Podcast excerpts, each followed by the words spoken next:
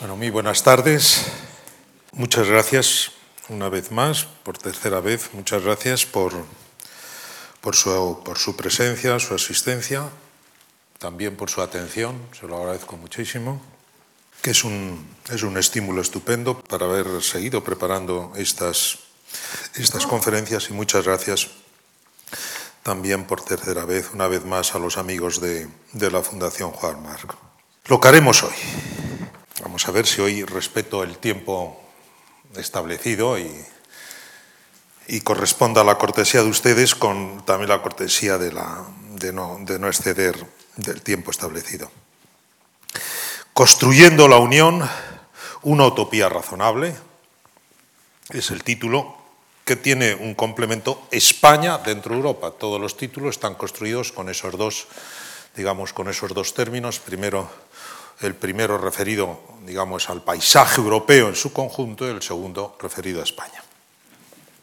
Me parece que hoy no hace falta explicar, justificar el título, ¿no? Ya lo anticipábamos ayer, lo de utopía razonable, etcétera, ¿no? Entonces, únicamente, de entrada, lo que haremos hoy, insisto, tres partes voy a dividir la exposición, lo digo para no solo facilitar el seguimiento de lo que voy a decir, también un poco como autodisciplina por mi parte.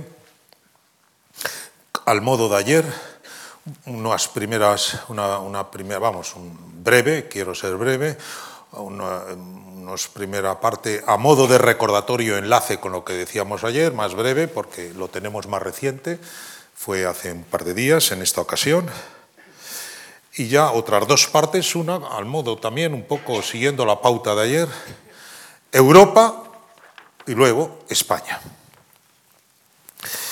A modo de enlace, cuatro notas rapidísimamente, o cuatro consideraciones. Primero, recordatorio, insisto, y en algún caso subrayar algunas cosas.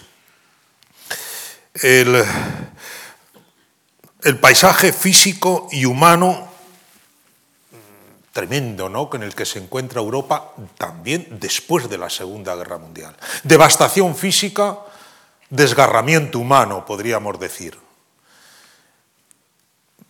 Desde mediados del año 45, desde antes de terminar la guerra, claro, pero desde, desde el mismo momento en que capitula el ejército alemán, mayo del 45, se abre ahí un, se abre un momento especialmente delicado, donde las cosas hubieran podido tal vez terminar de nuevo mal, o enderezarse, o tomar un camino equivocado, ¿no? Esa segunda mitad, larga segunda mitad del año 45, y al menos, como nos dice Kate Love, hasta el año 47, es un continente, comillas, fíjense el término, es un buen historiador el que lo dice, no es un ensayista y no es un, no es un articulista eh, de, de, de, del día a día, es un gran historiador, continente salvaje, ¿no? Hasta el 47 él por lo menos dice que, que hubo un momento ahí extraordinariamente delicado para Europa, porque tal vez si hubiera entrado en una situación, si, si hubiera prolongado más el caos realmente el caos de aquellos años, tal vez las cosas hubieran podido desembocar de una forma de nuevo dramática para el, conjunto, la suerte del continente. De alguna forma, esa segunda larga mitad del 45 y los meses, años inmediatamente posteriores recuerdan aquel quinquenio turbulento del que hablábamos al terminar la Primera Guerra Mundial y que realmente ahí se siembran, de hecho, ya las la semillas de lo que van a ser después los duros años 20 y los duros años 30 para los destinos de Europa. ¿no? Que se hubiera podido ir a un, de nuevo a un cierre en falso. ¿no?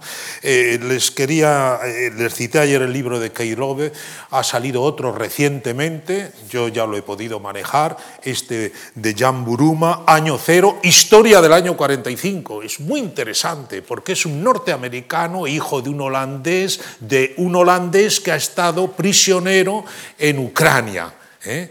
en, en, uno de los campos de prisioneros de Ucrania. ¿no? Entonces, siempre me interesó qué había pasado, ¿no? ¿Qué había pasado al final de la guerra y al comienzo de la posguerra por la suerte, la mala suerte de mi padre, ¿no? Entonces, un libro también estremecedor, como el de Kay Love, ¿no? Se llama Año Cero, ¿eh? año cero, esto, historia de 1945. Primera consideración. Segundo, es a modo de recordatorio y por tanto no hace falta insistir más. Un cuatrienio decisivo, un cuatrienio decisivo. Hay veces en donde el discurrir de los hechos en la historia parece que hay momentos en donde se concentrara más se concentraran más los hechos que acaban siendo determinantes para después largos periodos, momentos, podríamos decirlo así, de, gran intensidad, ¿no? de gran intensidad, en, insisto, en sucesos, en episodios, en hechos que acaban teniendo larga trascendencia. Pues ese periodo que va del 40, abril del 47, aquella visita del secretario de Estado a Europa, que le conmociona, que le impresiona, que dice aquí hay que reaccionar, vamos de nuevo a una situación fatal, ¿no? Hasta abril del 51, cuatro años casi exactamente, firma del Tratado de París que, por el que se crea la Comunidad Económica del Carbón y Acero. Ya estamos en otra senda totalmente distinta. ¿no? La Comunidad Económica del Carbón y Acero, que será la primera de las comunidades europeas, en el 57 se firmará el Tratado de Roma, Comunidad Económica Europea y del Euratom y de la energía atómica. Ya estamos, ya se ha enderezado el rumbo hacia otro, hacia otro, hacia una, valgan las comillas, hacia un cierre verdadero. O sea, aquel de la primera, del final de la Primera Guerra Mundial fue un cierre en falso, este tendría que ser un cierre verdadero. En fin, con toda, ustedes disculpen un poco el, juego de, el juego de, términos, ¿no? Eh, hay momentos en que se concentran las cosas. Permítanme que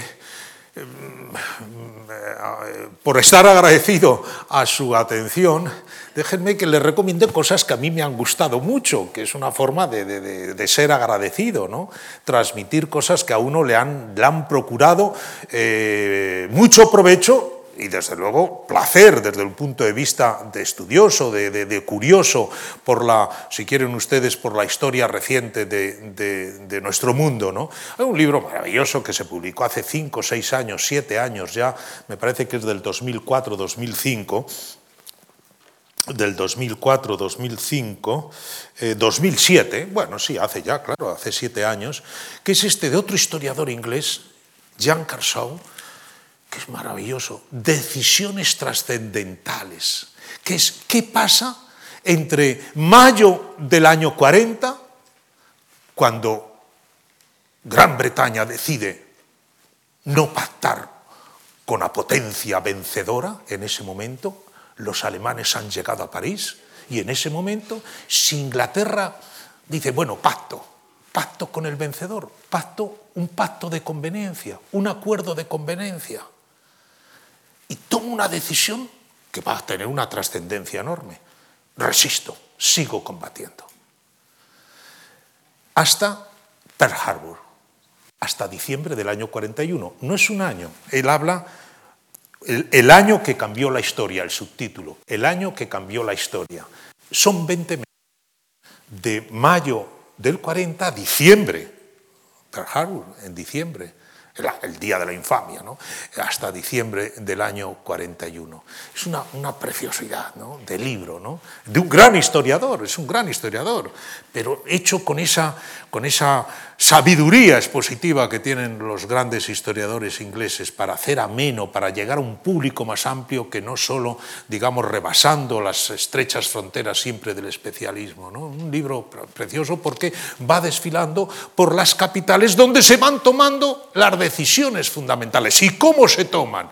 ¿Y quiénes son los protagonistas y cómo se toman? ¿Cómo se toman determinadas decisiones que, afectan al conjunto de, un país, de un pueblo y de varios pueblos en regímenes totalitarios o dictatoriales, en Roma, en Berlín, en Tokio, hoy cómo se toman en aquellas decisiones, decisiones también igualmente trascendentales, pero en países con democracia, Londres, Washington. Es una, preciosa, son los cinco capítulos del libro, bueno, lo subdivide en algún caso, ¿no? Pero es estupendo. Bueno, esto digamos como, como paréntesis y a, propósito de eso. Tercera consideración, rápidamente, el milagro. ¿eh? Llega, digamos, esto, eh, utilizando un término que utilizaba Kate Love, ¿eh? el milagro, ¿eh? un gran historiador, dice, poco menos que un milagro, ¿eh? casi un milagro después de haber conocido aquello, que Europa reoriente el rumbo de su destino y vaya poco a poco construyendo, forcejeando, ¿no? a regañadientes, con pasos adelante y pasos atrás, pero que vaya construyendo la unión y dentro de ese paraguas de la integración, que finalmente es esto de la Unión Europea, de la integración, un continente en paz, un continente en donde la democracia ha ido ensanchando sus fronteras, donde se ha ganado prosperidad, de casi un milagro, quienes hemos contemplado, quienes hemos visto lo anterior, o a la vista, ¿eh? a la vista de lo anterior. ¿no? Hay que decir, un milagro, siempre tenemos que tener en cuenta esto, para media Europa términos de población, etcétera, para algo más de media Europa, pero para media Europa, en los años 50, 60, 70, 80, para media Europa, quedaban veintitantos países en aquella parte de Europa que no tenía libertad y que tenía muy poca prosperidad, ¿eh? como después se ha revelado, ¿no? que se después se ha revelado. Toda esa Europa, sufriente como ninguna, que queda bajo, digamos, el imperio soviético hasta el derrumbe de la, Unión de Repúblicas Socialistas Soviéticas a comienzos de los años 90. Por tanto, eso, la utopía razonable, el, milagro, durante mucho tiempo solo para una buena parte, para una parte de Europa. ¿no?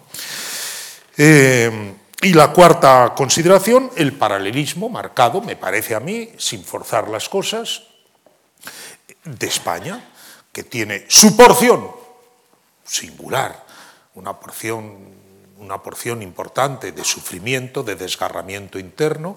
En términos de devastación física, lo saben ustedes, esto está muy estudiado, etc. La guerra civil en España no eh, supone tantas pérdidas materiales, materiales de infraestructuras, etcétera, ¿no? de equipamientos industriales, eh, eh, riqueza inmobiliaria, etcétera, como la Segunda Guerra Mundial en una gran parte de los países europeos. Aquí la devastación física es menor, aunque fue importante, pero el desgarramiento humano, claro, una guerra civil, ¿no? la mayor de las impiedades, ¿no? que decía el clásico, que añadía, y lo peor de la guerra civil, es la victoria. Lo peor de las guerras civiles es la victoria, porque se vence frente a hermanos, ¿no? frente a gentes, frente a nuestras propias gentes. ¿no? Esto, entonces, la parte de desgarramiento.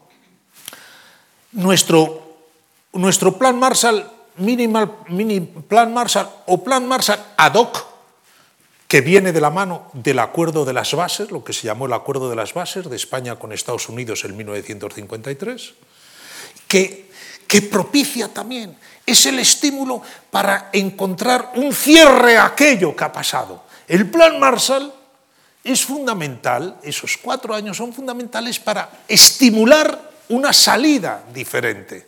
También el plan Marshall ad hoc ayuda a empezar a buscar a empezar a buscar otro tipo de planteamientos, otro tipo de salidas al enfrentamiento entre los españoles. Acuérdense de aquel manifiesto que yo les decía, aquel pasquín en las manifestaciones universitarias de los años 50, nosotros los hijos de los vencedores y vencidos. Plan Marshall, por otra parte, ese plan Marshall ad hoc para España tiene otro efecto importante. Es ayudar a la durabilidad del régimen va a ser un régimen que cambiante. El franquismo de los años 50 no es el de los años 40, ni tampoco el de los 60 es como el de los años 50. Fue un régimen adaptativo dentro de unas, dentro de unas limitaciones, como se pone de manifiesto finalmente al final del régimen, ¿no? de marcadas limitaciones, pero dentro de ciertas marcadas limitaciones fue un régimen adaptativo, como lo fue Acuérdense lo que decíamos durante la Segunda Guerra Mundial, de la neutralidad a la no beligerancia y de nuevo a la neutralidad. ¿no?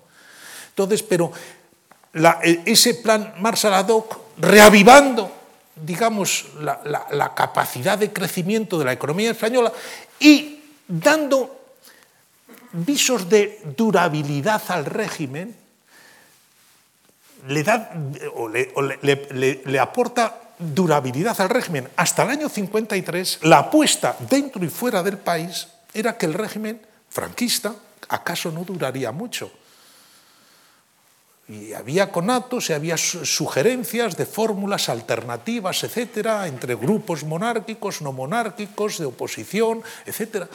Esto, a partir del acuerdo de las bases, si la potencia hegemónica con el franquismo, esto le va a dar durabilidad. Eso desde el punto de vista económico acabó siendo muy importante, porque no hay nada que aliente más la inversión, la inversión productiva, que un horizonte despejado de incertidumbres. Hasta el año 53 el horizonte para los inversores estaba lleno de incertidumbres, inversores interiores porque hasta, eh, durante hasta el 59 no se autoriza la inversión extranjera, que después ha sido fundamental, como sabemos, claro.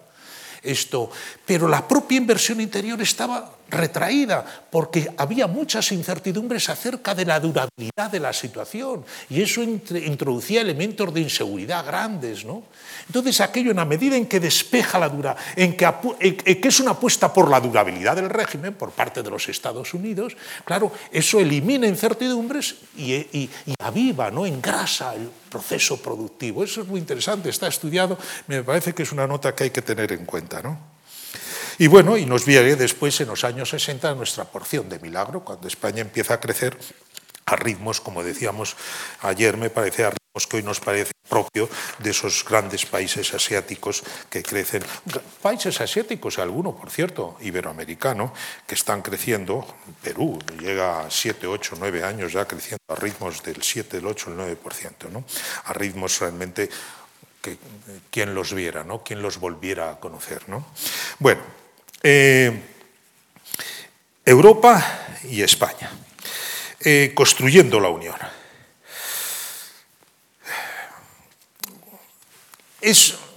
Nos vamos, no hace falta decirlo porque ya lo, lo entienden ustedes, vuelvo a, vuelvo a adoptar un poco la, el planteamiento, sugerir notas interpretativas más que describir, porque no nos daría tiempo abarcando nuestra visión periodos tan largos de tiempo. ¿no?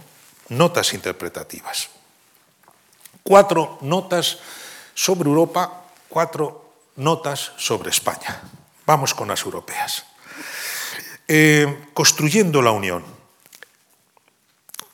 tratando de conseguir esta utopía razonable. Utopía razonable es una expresión que a mí me gusta mucho, porque ha habido utopías nocivas, ha habido experimentos nocivos en Europa del siglo XX, ¿no?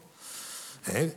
utopías totalitarias ¿eh? en un lado y otro del continente, ¿no? que han asolado, finalmente han, contribuido a asolar el, el, continente. ¿no? Esto, esta es una utopía razonable, una utopía más pragmática, ¿no?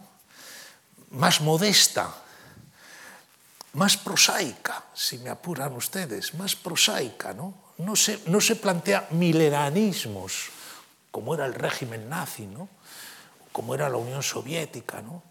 el mundo de la utopía comunista tal como se vive en la Unión y la practica la Unión Soviética. ¿no? Es una utopía más, más modesta, más pragmática, ¿no? Acaba, acaba siendo, claro, digamos, acaba rindiendo muchos más frutos. ¿no? Esto, eh, cuatro notas. Esta utopía que empieza a materializarse, a concretarse, a, a cobrar forma con la CECA, la Comunidad Económica del Carbono de Acero, ya lo hemos repetido, y después, a partir del año 57, el Tratado de Roma. Aquel marzo del año 57, el Tratado de Roma, con seis países fundadores. Eh, perdón, Francia, Alemania, que ya lo estaban en el carbón y el acero, Italia, Luxemburgo, Bélgica y Holanda.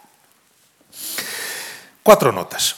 Las sucesivas ampliaciones, retengamos un poco esto, las ampliaciones de la Unión Europea, hasta cierto punto, no para, no para describirlas, ¿no? saben ustedes que me parece que hasta hoy ha habido seis ampliaciones, 70, eh, el Tratado de Roma, 57, recordemos fechas que son significativas, 57, Tratado de Roma, acuerdo fundacional.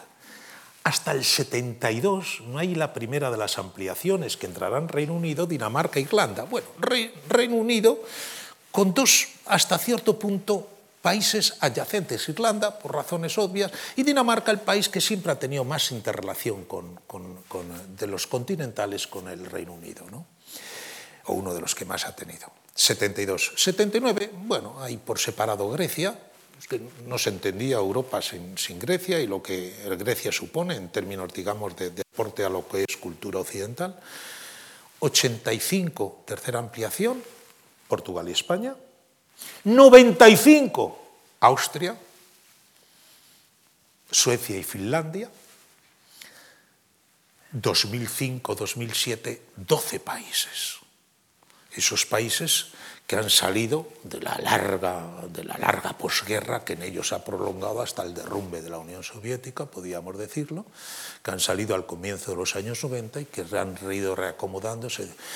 Y bueno, finalmente el año pasado Croacia, hasta 28. ¿eh? Ha habido dos sueltos, Croacia por un lado, Grecia en el 79 y el 12 2013, y los otros han, salido, han ido agrupándose de tres en tres, de dos en dos, tres en el 72, dos en el 85, España y Portugal, tres en el 95, Austria, eh, Finlandia y Suecia. Han sido, hasta ahí eran como, eh, por decirlo, lo, que les quiero llamar su atención es, eran como ampliaciones un poco sazonadas, mm, pautadas pensadas, se había dejado madurar la cosa, ¿no? Y las comunidades económicas europeas, lo que hoy llamamos Unión, bueno, ampliaba un número asimilable de países. Seis que después de 15 años asimilan a tres, uno grande y dos pequeños, después dos, uno medio grande España, otro relativamente medio pequeño, que es Portugal, al cabo de otros 10 años, tres países, tres bombones. ¿no? Esto, Suecia, Finlandia y Austria. Esto, permítanme, perdón la broma, por un punto de vista económico, un punto de vista más que económico. ¿no? Esto, y eran, hasta cierto punto, hasta la quinta ampliación, hasta la cuarta ampliación, eran ampliaciones pautadas un poco, eso que en sazón, los países estaban ya en sazón, ¿no? Como le pasó a España, que cuando entra en la Unión Europea, nuestra interrelación con la Unión Europea, con los países que ya formaban parte entonces de las comunidades económicas era tan alta que ya fue relativamente fácil la, la asimilación por parte de los que estaban y la adhesión, la asimilación también del impacto de adhesión por parte de los que entraban, ¿no? Hasta que se llega al 2005 donde, si quieren ustedes, la, ampliación, acaso, más moralmente obligada por parte de Europa, de Europa Occidental, particularmente por Alemania, porque Alemania en gran parte fue la desencadenante de la Segunda Guerra Mundial. Y el final de, y la guerra mundial trajo la dominación del mundo soviético sobre toda esa orla de la Europa central y oriental. Alemania es la que puja por esa ampliación, moralmente obligada, temeraria desde un punto de vista institucional, de articulación económica institucional, porque eran países, muchos países, de diferentes dimensiones, con marcos institucionales muy distintos de los que estaban ya integrados, con democracias que no tenían apenas rodaje, ¿no? con, en condiciones económicas muy desniveladas respecto de los que ya estaban. Algunos de esos países un tercio de la renta por habitante respecto de Alemania. ¿no? Nunca había habido tantas diferencias entre los que estaban y los entre los que entraban y los que ya estaban. ¿no? Entonces ha sido una ampliación muy complicada creo que está siendo complicada. Además, no puedo meterme en esto porque de alguna forma es la, conferencia del próximo martes, ya pertenece al, al, periodo temporal que ha de abarcar la, la, próxima conferencia, justo la ampliación. Fíjense qué diferencia, déjenme una nota más, ¿no? como profesor de economía que soy, qué diferencia entre la las dos anteriores ampliaciones, España y Portugal por una parte, Austria, Finlandia y Suecia por otra. Estas dos anteriores ampliaciones se producen justo cuando va a comenzar un ciclo de crecimiento para el conjunto de la Unión.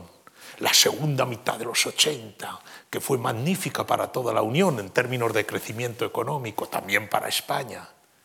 Segunda mitad de los 90, entran en el 95 Austria, Finlandia, Suecia, el, esplendor de la segunda mitad de los 90, ¿no? Y en cambio, estos 12 países que ya, era un, eh, ya era un, conformaban un puzzle muy, que iba a tener dificultades, mayores dificultades de incorporación, de asimilación, llega en la víspera de la gran recesión, del cambio de paisaje económico. Eso hay que tenerlo en cuenta para las dificultades que está teniendo, que sigue teniendo la Unión Europea, que no vienen por haber incorporado solo estos países, pero que esto lo complejiza mucho más. Bueno, entonces, primero les decía a propósito de la ampliación, esto... Eh, a propósito de la primera, primera nota respecto de Europa, eh, eh, ampliaciones. Segundo, realizaciones, ya lo decíamos ayer y por tanto podemos ir muy rápidamente. Método funcionalista, eh, nos dicen los expertos en, en el tema europeo, el método funcionalista en función de Evitemos grandes planteamientos. Los, Estados Unidos de Europa, que nos hablaban en los años 20, en los años 30, hay mucha literatura, entre nosotros Ortega, ¿no? los, Estados Unidos, construyamos los Estados Unidos de Europa. Suman, 1950, Robert Schuman, uno de los quienes pasa por uno de los con, con, con, con, mérito propio, desde luego, como uno de los padres fundadores. No, Europa no se construirá de una sola vez, ni como una obra de conjunto.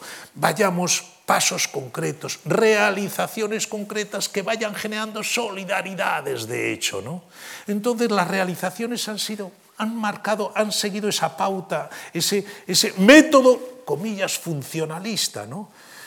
Pongamos en común el carbón y el acero, que son productos estratégicos, pongamos en común la agricultura, en una Europa donde todavía una base importante de la población eh, dependía, de los, dependía de la agricultura y, y, un problema para un continente que había conocido de nuevo hambrunas, como en el siglo de, como en la Edad Media, como en la Edad Moderna. Las hambrunas después de los años finales de la, de, la, de la Primera Guerra Mundial y de la Segunda Guerra Mundial y la inmediata posguerra. Acuérdense lo que hablábamos de las cartillas de racionamiento, etcétera, ¿no? Entonces era la agricultura, poner en común la agricultura es muy importante, entre otras cosas, ¿para qué? Para asegurar el abastecimiento de la población, un éxito impresionante. Al cabo de 10 años no solo está asegurado el abastecimiento, sino que no sabemos qué hacer con los excedentes y tenemos que subvencionar para que no se siembre. Un éxito impresionante el poner en conjunto la agricultura y marcar líneas de política agraria común, la PAC, que se lleva buena parte del presupuesto de la Unión carbón y acero, agricultura, después otro tipo de productos industriales, una mayor parte, una gran parte de productos industriales, el acta única, el mercado único, mediador de los 80, después vamos poco a poco en los servicios, después la moneda. La moneda, claro, es un paso fundamental. A la moneda además se le atribuía, esto sí que es una realización concreta que tendrá solidaridad, de hecho que tendrá trascendencia, porque quien tiene una moneda común necesita una política común. No puede haber unión, digamos, moneda sin Estado. Porque si no, la moneda será huérfana. Eso es lo que ha fallado. Esa secuencia se está demostrando que no es mecánica, que no se pasa de una a otra mecánicamente, que tenemos una moneda huérfana, una moneda sin Estado y que tenemos una única moneda y una autoría monetaria única, pero 18 autoridades fiscales. Ese es uno de los problemas que tenemos. Este es el problema del euro.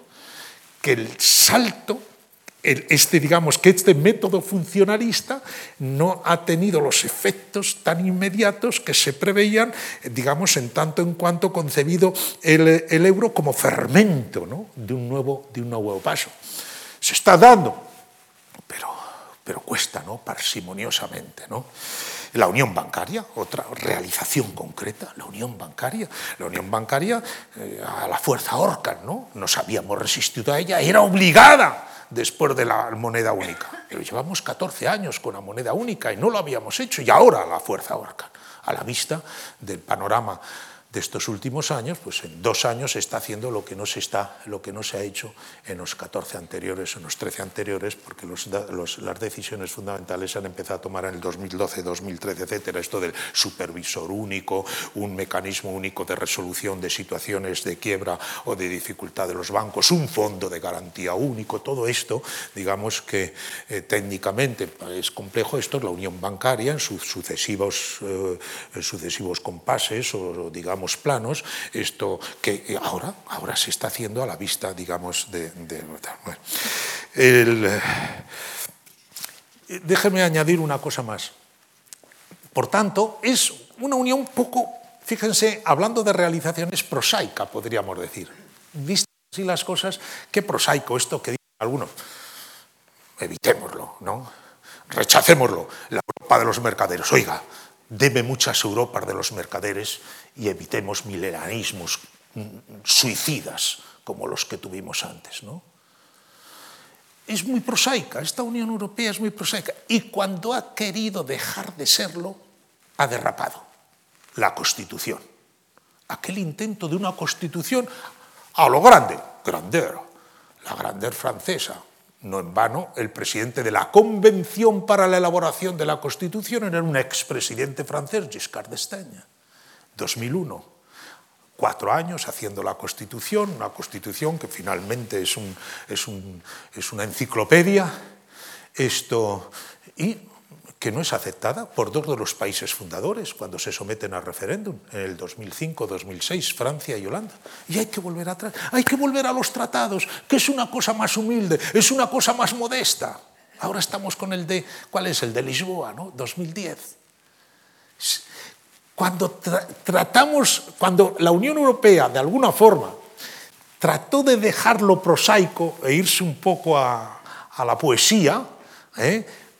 Empezó a derrapar, ¿no? Y han sido diez años de un impasse institucional enorme, porque porque no sabíamos lo que hacer. ¿no? Eh, después se, aprueba un tratado que Irlanda dice que no, hay que convencer a los irlandeses que digan que sí, al cabo de un año vuelven a hacer el, el referéndum, ya se gana en Irlanda y ahora, bueno, finalmente en el 10 se firma el tratado. ¿no? Durante 10 años, desde Niza 2000 hasta, hasta el 2010 de Lisboa, hemos estado 10 años de impas por querer hacer las cosas un poco a lo grande, no prosaicamente. O sea que tiene sus ventajas el método con el que estamos trabajando. Em, tercera consideración, historia de un éxito, déjenme decirlo. Hoy parece que, da un poco eh, cierta reserva a la vista de los problemas que tiene la Unión, a la vista de los problemas que tenemos en España, hablar de un éxito, con un poco de perspectiva, insistiré un poco al final si me da tiempo, es indudable, ¿no? Viendo las cosas, de dónde venimos y dónde estamos realmente historia de un éxito, es la historia de la paz, vuelvo a decirlo, de la democracia, de la libertad, en un, país, en un continente que no había paz, que se desangraba recurrentemente en enfrentamientos civiles entre los grandes entre los países europeos, que no había democracia en una gran parte de los países y que muchos países no habían alcanzado un cierto grado de prosperidad y de, digamos, de cobertura de, de, contingencias básicas que pueden afectar al conjunto de la población, como la enfermedad, como la invalidez, como la edad, como la orfandad, etc. Pues un, un, un continente con un grado de prosperidad y un grado, digamos, de seguridad que da esto que llamamos el estado del bienestar, que es todo esto, la cobertura universal, universalizada, eh, gratuitamente universalizada de todo este tipo de... El, el, el sistema social más generoso y más admirado y más envidiado del mundo, ¿no? ¿Eh?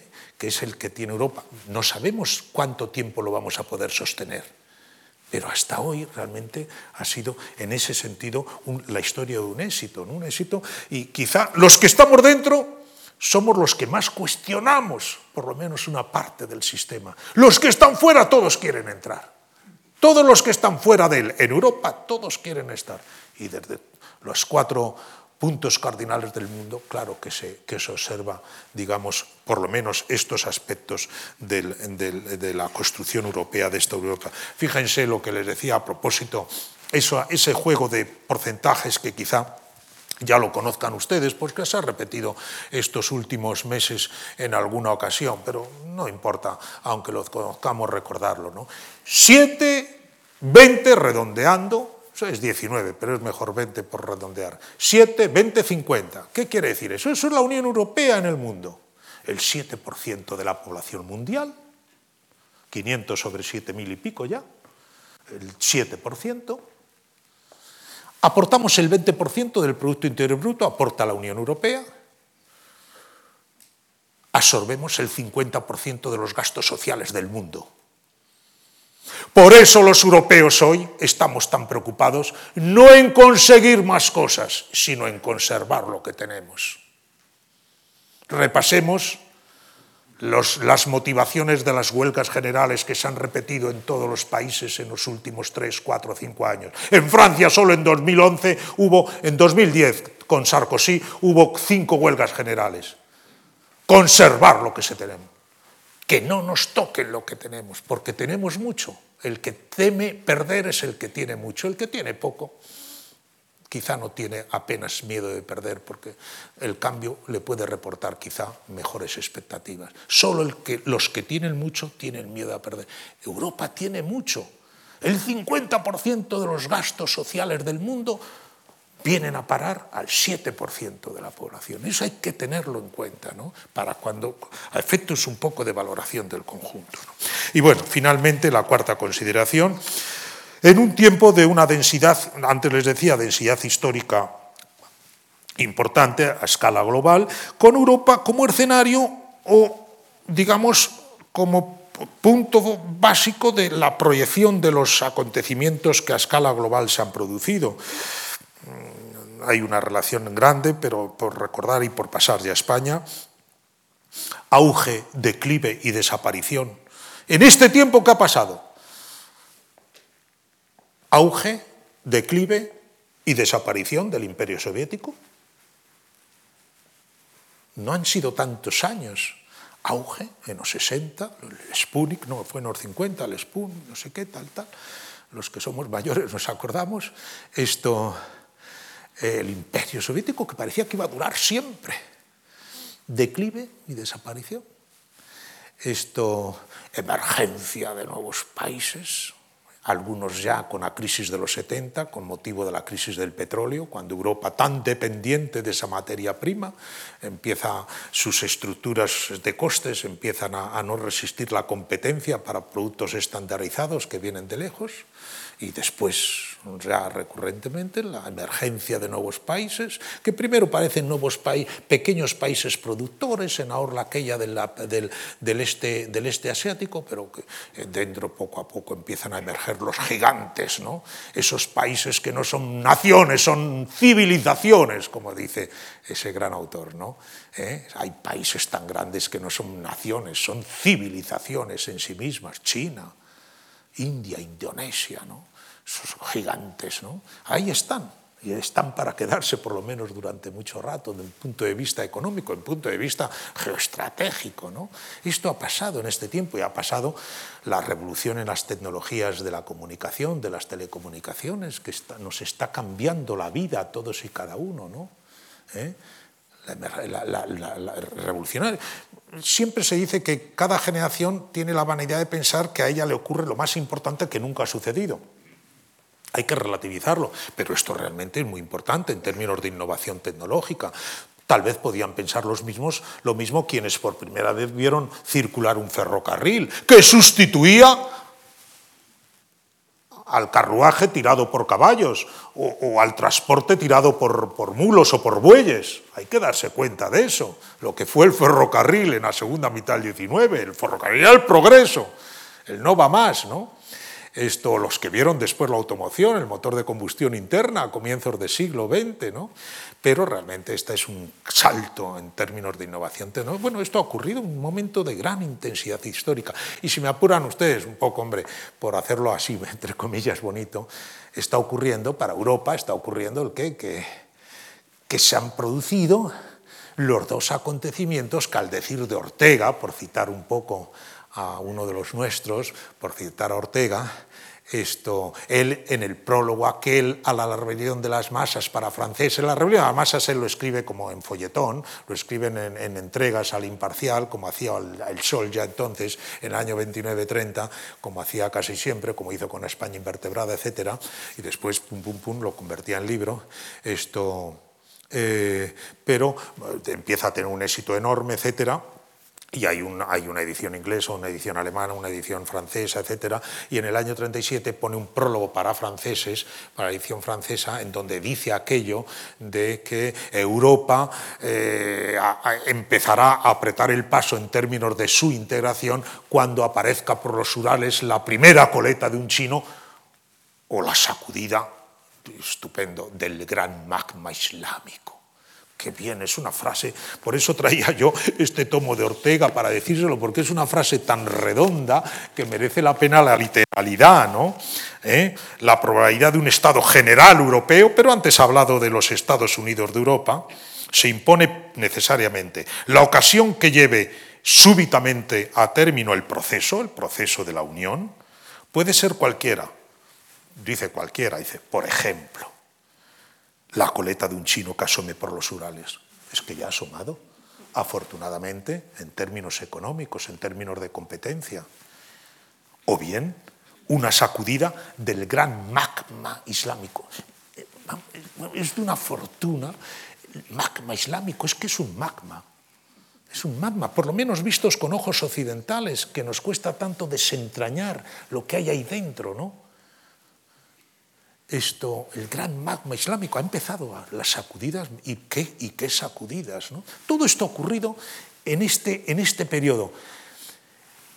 Teniendo Europa en parte como protagonista. Bueno, la, Internet se inventa en, Europa, en el, laboratorio, de, el laboratorio físico de partículas del CERN en Ginebra, aunque después son los americanos, una vez más, quienes hacen la cosa más aplicada. ¿no? Esto pero eh, la red nace, nace, ahí en el 89. 89 es un año impresionante para hacer otro año de estos que determinan la suerte de muchas cosas. Derrota de los soviéticos en Afganistán, el final del declive, el comienzo del final. Esto, la caída del muro, la red. Realmente, eh, bueno, Tiananmen en China, en Pekín.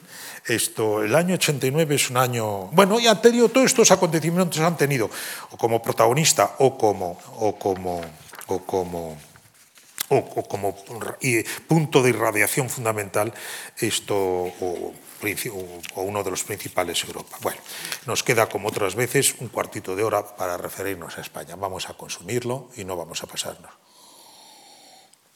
aunque tendríamos que, hay mucha materia, ¿no? Y bonita, ¿no?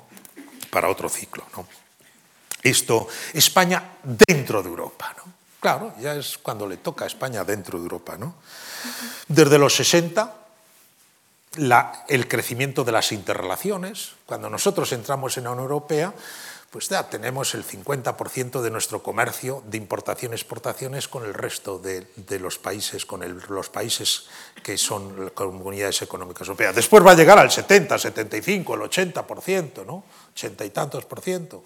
En algún momento, hoy se está diversificando afortunadamente, sobre todo la vía exportaciones, las transacciones con el exterior de España. ¿Eh?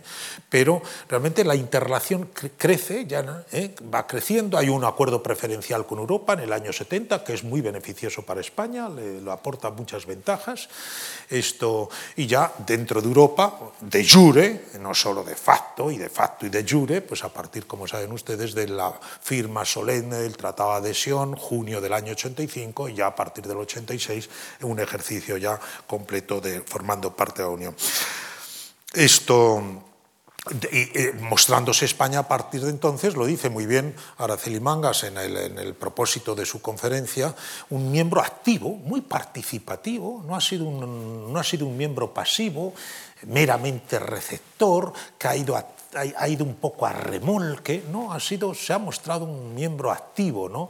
sobre todo durante los gobiernos de Felipe González, pero también con los de Aznar y finalmente con, con todos los presidentes del gobierno. O sea, ha sido, un, ha sido un, eh, más con unos que con otros, pero ha sido un miembro activo, más con unos que con otros porque aquella química que hubo entre Kohl, canciller alemán y González, pues ha sido irrepetible, realmente. Aquello fue una, una química especial, uno socialista, el otro conservador, pero una química especial que ayudó mucho a, una, digamos, a un entendimiento. Ya, ya hay unas ganancias de interlocución, a ganancias de interlocución de España en el conjunto de Europa extraordinariamente, a que se tuviera en cuenta la, la opinión de España y la posición de España y los intereses de España en muchas decisiones importantes. ¿no?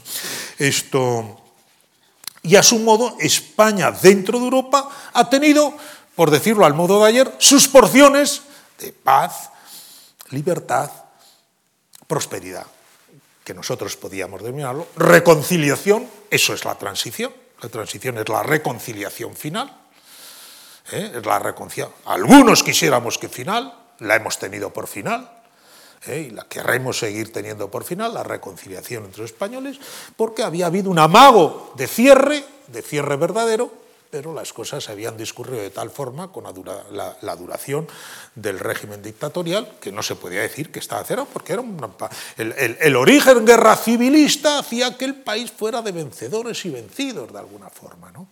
Esto, eh, la, la, nuestra, digamos, la, la reconciliación es la transición, la paz en nosotros es la reconciliación, podríamos decirlo, comillas, reconciliación.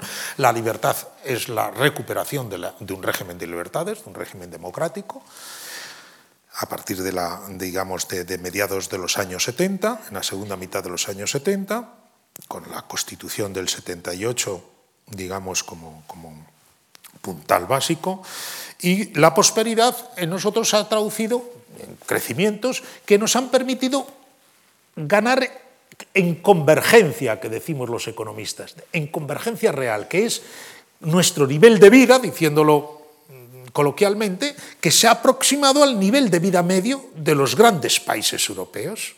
Los grandes países europeos son eh, Gran Bretaña, Alemania, Francia. Si tomamos el, la, el, promedio de las rentas por habitante de esos tres países y hacemos una única unidad, pues desde que España se incorpora a la Unión Europea hemos ganado del orden de 15, 17, 18 puntos. No está mal. ¿eh? Estábamos en torno de un 70% en términos de renta promedio, renta por habitante. Estamos en 86, 87. ¿eh? Habíamos llegado al 90, 91, 92. ¿no? Aquella frivolidad. Hemos cogido a Italia, a Francia nos quedan dos años y que los alemanes se preparen, que en seis o siete años los hemos alcanzado. Qué ocasión para callarse, ¿no? ¿Eh? Bueno, esto... Pero les decía eh, cuatro, cuatro consideraciones también a propósito de España. Rápidamente. En este tiempo ha habido, y se lo subrayo no por, por afán de, de ser exhaustivo, sino para algunas consecuente. Mire, ha habido cinco ciclos políticos, hemos vivido ciclo por ciclo, refiriéndome ya a la España dentro de Europa, esto es, a la España incorporada a lo que hoy es la Unión Europea, antes comunidades económicas europeas. Ya saben que la dominación Unión Europea sale del Tratado de Maastricht. ¿eh? Cumbre de Maastricht, en el final es el diciembre del 91, tratado que me parece que se firma en febrero del año siguiente, y ahí se acaba, digamos, se acuerda pasar a denominar las comunidades económicas europeas como Unión Europea propiamente dicho, porque ahí es donde se diseña la Unión Económica y Monetaria y la moneda única. Entonces, eh, refiriéndome a la España democrática, ha habido cinco ciclos políticos. Saben ustedes, los ciclos de la transición, que digamos con, gobiernos de mino, minorías mayoritarias de eh, un partido de centro que después desaparece, la Unión de Centro Democrático, presidente Suárez, digamos representativo, también el presidente Calvo Sotelo, que fue un buen presidente, en sus años se hicieron cosas que, que, que acabaron teniendo trascendencia, que creo que no ha sido bien valorado en el curso del tiempo, pero en fin, gobiernos de centro, no vamos a detenernos en ello, no es nuestra materia, ni yo soy ningún especialista, gobiernos, primer ciclo político, con altibajos, inestabilidad, diez gobiernos en diez años hay en España, entre el 73 y finales del 82, entre el de Carrero Blanco, los de Arias Navarro, los de Suárez, que tiene cinco gobiernos y el uno y medio que tiene Calvo Sotelo, porque se obliga a hacer una remodelación en los 15, 18 meses que es presidente. No, un poco más, en los 20 meses que es presidente. ¿no? Esto, 21 meses. Diez gobiernos, inestabilidad, un, un periodo muy interesante ¿no? de estudiar, porque en medio de esa inestabilidad e incertidumbre se hacen, se se hace una cosa, se hace una, una de la, lo más importante es la recuperación de un régimen de libertades, ¿no? Y, y, y, tener que afrontar con actos de desestabilización, como fue el 23F, etcétera, ¿no? tan importantes como fue el del 23F, que no fue el único. ¿no? Bueno, gobierno de centro, cinco ciclos políticos, gobiernos de centro-izquierda, bueno, no me voy a detener en las palabras, gobiernos, digamos, con mayoría del PSOE, del Partido Socialista Obrero Español, gobiernos de centro,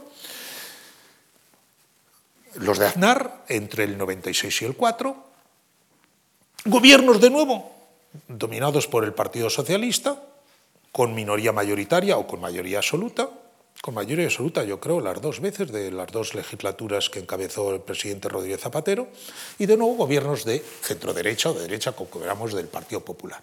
Cinco ciclos políticos. ¿Qué es lo que se lo recuerdo porque por, solo por estas dos anotaciones? será de más o de menos calidad. Eh, tendrá más o menos salud nuestra democracia. Pero ha cumplido una de las garantías de una verdadera democracia, que ha sido la alternancia en el poder. Cuando no hay alternancia en el poder, algo no funciona bien en la democracia. O no es democracia, aquello que decía Vargas Llosa con mucho ingenio. El PRI, el viejo PRI, que estuvo 60 años en México, con elecciones cada cinco años o cada seis años, ¿cuántos son? Cinco años los presidentes de México. Es la dictadura perfecta, porque es una dictadura con ropajes de democracia. No, aquí ha habido alternancia, como la ha habido en Alemania, como la hay en el Reino Unido, como hay en Francia, como hay en Italia.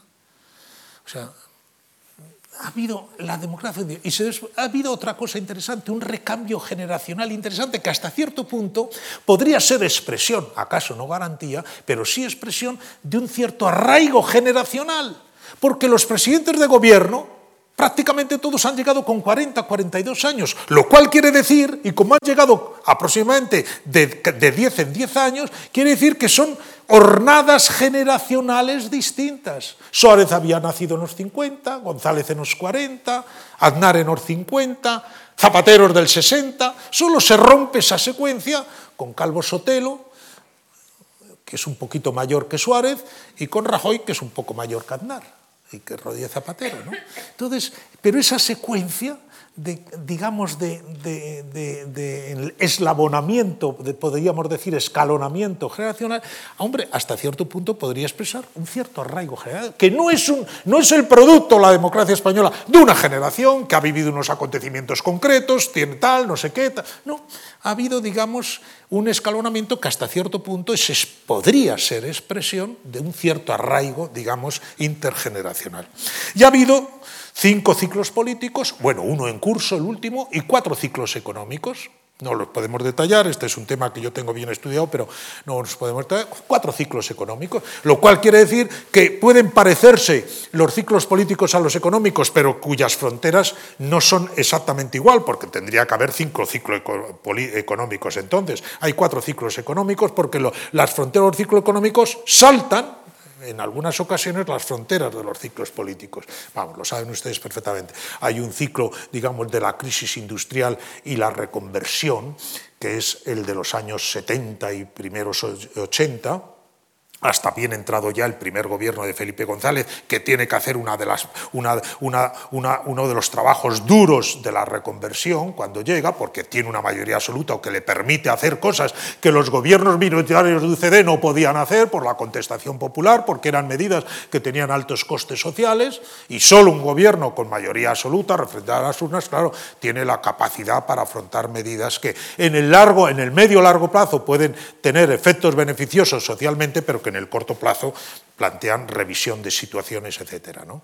Esto, el, el ciclo de la crisis y de la reconversión industrial, el ciclo europeo, que es el ciclo en donde España se adhiere a la Unión Europea y nuestra, nuestro, digamos, tanto la fase del ciclo de eh, recuperación como de expansión, como de desaceleración y caída final, se parece mucho a la Europa de la segunda mitad de los años 80 y primer tercio de los años 90.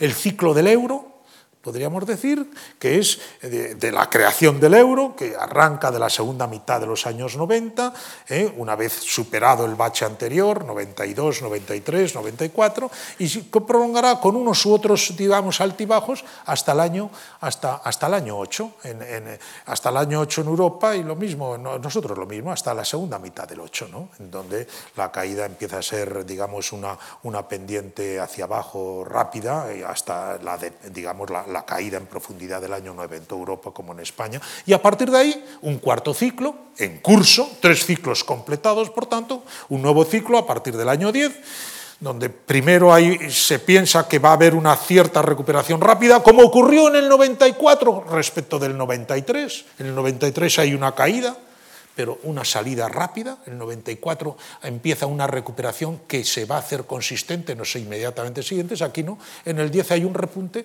que será un repunte falso en términos de solidez de la recuperación. Tal vez haya que esperar al año 14 para encontrarnos en terreno firme de recuperación a tenor de los últimos resultados. Estamos en un cuarto, cuarto ciclo, esto en curso, por tanto, tres ciclos cinco ciclos políticos, el último en curso, cuatro ciclos económicos, el último en curso. Las fronteras no, no, no, no.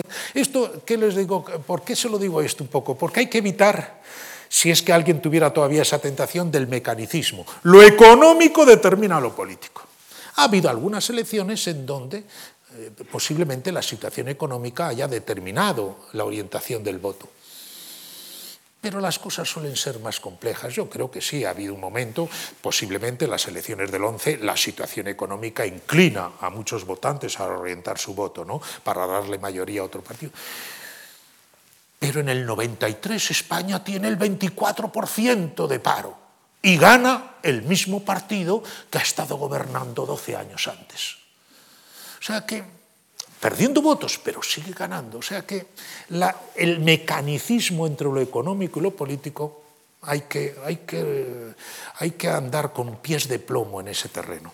Bueno, yo lo que les quería decir, en tercer lugar, líneas de continuidad. Dichas así las cosas, ciclos políticos, ciclos económicos, parecería, parecería que ha sido una historia como muy sincopada, muy entrecortada. No, no ha habido líneas de continuidad políticas y económicas, sobre todo desde la perspectiva, digamos, de, de las grandes apuestas de la sociedad española, ¿no? En las grandes apuestas ha habido líneas de continuidad a lo largo de estos casi ya 40 años. ¿no? Sí, segunda mitad de los 70, ya vamos para la mitad de este segundo decenio del siglo XX. Líneas de continuidad, se las enumero únicamente. La apuesta por la negociación, como si una sociedad, parece que el día a día, con todo el ruido que produce, esto es un gallinero, esto es un patio de vecindad de vecinos mal avenidos, viendo las cosas con perspectiva, las grandes cosas se han ido negociando. Se, negoció la, se, negoció la, se negociaron los pactos de la Moncloa para, para conseguir una situación económica que no rompiera las posibilidades de una constitución democrática. Se negoció la constitución. Se ha negociado el sistema nacional de salud. Se ha negociado el sistema de pensiones se ha mantenido una política terrorista que con matices ha dado muchos, ha, tenido continuidad. Las grandes cosas se han ido negociando, ¿no? Ha habido una cultura de negociación, de pacto, ¿no? Yo creo el pacto, el acuerdo como bien democrático, no el acuerdo como dejación de lo que yo tengo derecho, sino situar el punto de mira en un, en un lugar en donde los intereses generales estén mejor digamos, velados, preservados, que si solo atiendo directa y exclusivamente hacia lo mío, el acuerdo como bien democrático. Vive una cultura de negociación, aquello que decía un presidente de la patronal, José María Cuevas, ¿no? Hay que negociar, que tenía cierta retranca, hay que negociar incluso los desacuerdos. Uno no se puede levantar una mesa de negociación, decía él, sin pactar el orden del día de la siguiente, que es en lo que no estamos de acuerdo. Es muy inteligente esa observación, ¿no? Porque ya es un, ya por lo pronto ya hay un acuerdo en qué es lo que tenemos de lo que tenemos que seguir hablando, ¿no? Cultura, las grandes apuestas, decía, por la negociación, por la apertura, un país que se ha ido abriendo en todos los terrenos, ¿eh? se ha ido abriendo en todos los terrenos, en lo económico ha sido impresionante porque la apertura facilitó la adhesión, la adhesión reforzó la apertura, la, la apertura reforzada ha llevado a la internacionalización, que es un hecho absolutamente inédito en la economía española, esta, esta economía que tiene, nuestra economía que tiene un tejido empresarial altamente internacionalizado, ¿eh? altamente, pero no en bancos y en, y en constructoras, en empresas farmacéuticas, en empresas electrónicas, en empresas de automoción, etcétera, ¿no? de componentes de automóviles. Hoy Antolín ha abierto otra planta en Estados Unidos, tiene 30 plantas por el ancho mundo. ¿no? La mayor parte de los coches del mundo llevan componentes españoles, de una, de una empresa que era hace 40 años era una empresa familiar y es una multinacional extraordinaria. La internacionalización del, del tejido empresarial español es muy impresionante. ¿no? La apuesta por la apertura, la apuesta por la legitimación social de la empresa y la apuesta por la federalización, con todos sus pros y todos sus contras. ¿no? Somos un país federal que todo, todo menos el nombre. ¿no? Esto, la apuesta por la federalización, cuando empieza esta historia, el 50% de, la, de, los gastos públicos los administra la Administración Central, un 30 y tantos por ciento la Seguridad Social y un 12, un 14% las administraciones territoriales. Hoy la Administración Central no llega al 20%, la Seguridad Social afortunadamente la mantenemos en una caja única, hay ya muchos intentos de, que no sea caja única, un 30 y pocos por ciento, un 30 por ciento, y el resto, 50 por ciento, más del 50 por ciento ya las administraciones territoriales. ¿no?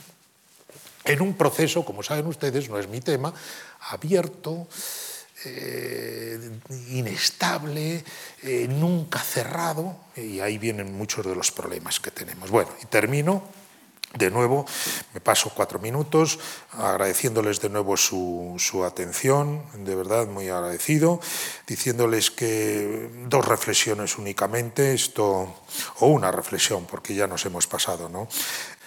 citando a otro de los nuestros, otro clásico, ¿no? ya aquel comienzo magnífico de ese libro precioso, que es un libro, un testimonio literario, excepcional de la España, aquella España sufriente, aquella España áspera todavía, aquella España que está en el borde ya de salir de lo peor de la posguerra, del largo túnel de la posguerra, pero que todavía no ve mucho a luz por delante, que es la colmena de Cela, 1951, la posguerra en Madrid, aquí en estos barrios salen todas estas calles, ¿no? ¿Cómo comienza aquel comienzo estupendo, no? No perdamos la perspectiva dice doña Rosa. Yo ya estoy harta de decirlo, es lo único importante. Así empieza la colmena, ¿no? Esto poniendo en boca de doña Rosa eso, no perdamos la perspectiva, yo ya estoy harta de decirlo, es lo único importante.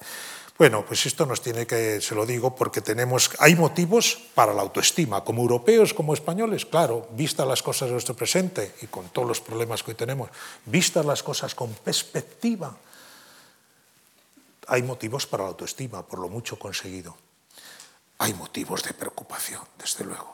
Hay motivos de preocupación, de honda preocupación, porque el día a día lo que nos está demostrando en España y en Europa y en el mundo es que paz, libertad y prosperidad no son bienes, no son bienes que una vez adquiridos duren siempre sino que son plantas que hay que cultivar, que son plantas delicadas, que son, necesitan el plebiscito de todos los días, lo que decía Renan de la Nación, un plebiscito de todos los días, y hay que, y hay que apostar por ellas con el esfuerzo y la, y la buena voluntad de todos. Muchísimas gracias. ¿eh?